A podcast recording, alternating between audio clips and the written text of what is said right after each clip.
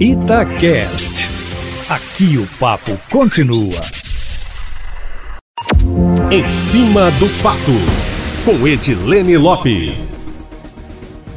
Dia de novidades aqui em Minas Gerais e também de muito debate na política. Apesar de ter suspendido momentaneamente o Assembleia Fiscaliza por causa da pandemia da Covid-19, a Assembleia Legislativa, mesmo que remotamente, continuou convidando semanalmente secretários do governo do estado para prestarem esclarecimentos na casa durante este período, só que agora com foco nas ações de combate ao coronavírus. No formato tradicional, os deputados fazem questionamentos aos secretários. Hoje, Eustáquio, foi inaugurada uma nova modalidade. Além do secretário estadual de saúde, Carlos Eduardo Amaral, e dos deputados, foi convidada a médica Cristina Alvim, que é coordenadora do Comitê de Enfrentamento à Covid da UFMG e que apresentou estudos e recomendações da universidade ao Estado. De acordo com a professora, o planejamento de testagem da doença em Minas e o número de testes realizados no momento são insuficientes para que o Estado inicie a reabertura do comércio, como propõem os protocolos do programa Minas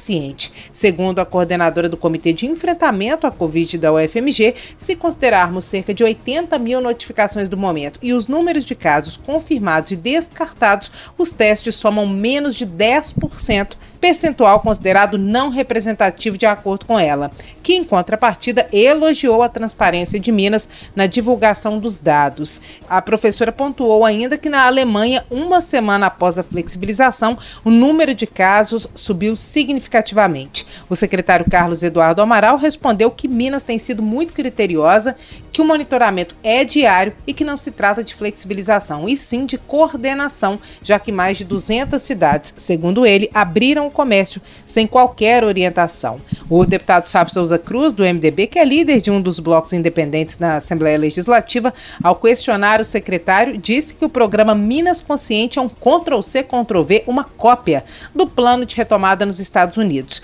O secretário respondeu que foram usados estudos do mundo inteiro, de vários países, e que nesse caso não há como copiar e nem como ser inédito, já que as realidades são muito diferentes, mas todos os casos trazem aprendizado. Logo na sequência, no finalzinho da participação do secretário na Assembleia Legislativa, o governador Romeu Zema, acompanhado de outros secretários, anunciou a compra de mais 300 respiradores e um milhão de testes da Covid para Minas Gerais. Também anunciou a finalização dos hospitais regionais de Divinópolis, Conselheiro Lafayette, Sete Lagoas e Teófilo Otoni. Segundo o governador, o hospital de campanha de Belo Horizonte também já está pronto. Conforme a reportagem da Itatiaia adiantou ontem, Eustáquio, apesar do sigilo do governo, nós trouxemos a informação em primeira mão, os recursos para as obras e ações no valor de 645 milhões de reais vêm de ações de compensação, principalmente da Vale, mas também da Samarco, por causa das tragédias em Mariana e Brumadinho. Enquanto isso, em Belo Horizonte, conforme a reportagem da Itatiaia trouxe os bastidores hoje mais cedo, a discussão sobre a reabertura do comércio vem provocando discórdia.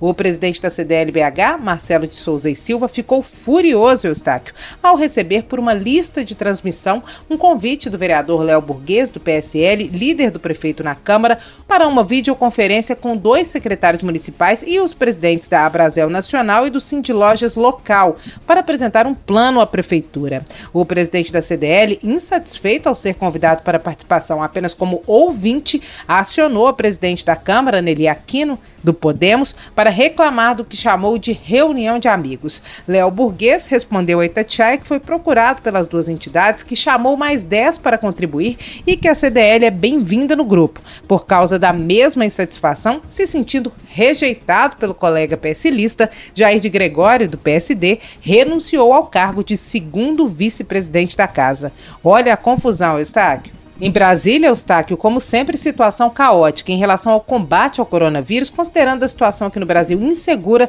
Donald Trump estuda inclusive a possibilidade de restringir voos entre Brasil e Estados Unidos. Já na capital federal, o Supremo Tribunal Federal suspendeu a nomeação de Alexandre Ramagem para o cargo de diretor da Polícia Federal, justamente por causa da proximidade do delegado com a família do presidente. Presidente, né, Eustáquio Ramos, que mais uma vez é o assunto do dia na internet fora dela, depois de questionado sobre o recorde diário de mortes da Covid no Brasil, ter respondido com o sonoro e daí? E disse ainda que é Messias, se referindo ao sobrenome, mas que não faz milagre. E daí que ele é o presidente do Brasil, Eustáquio Ramos. Quis concorrer, agora tem que aguentar. E para fechar, Eustáquio, só lembrando que você está convidado para minha live com jornalistas que eu estou fazendo no meu perfil pessoal do Instagram, em que a gente fala do bastidor da notícia. Você está intimado. Eu te acompanho, viu? Todo dia no arroba Eustáquio Ramos BH. Amanhã eu volto, sempre em primeira mão e em cima do fato.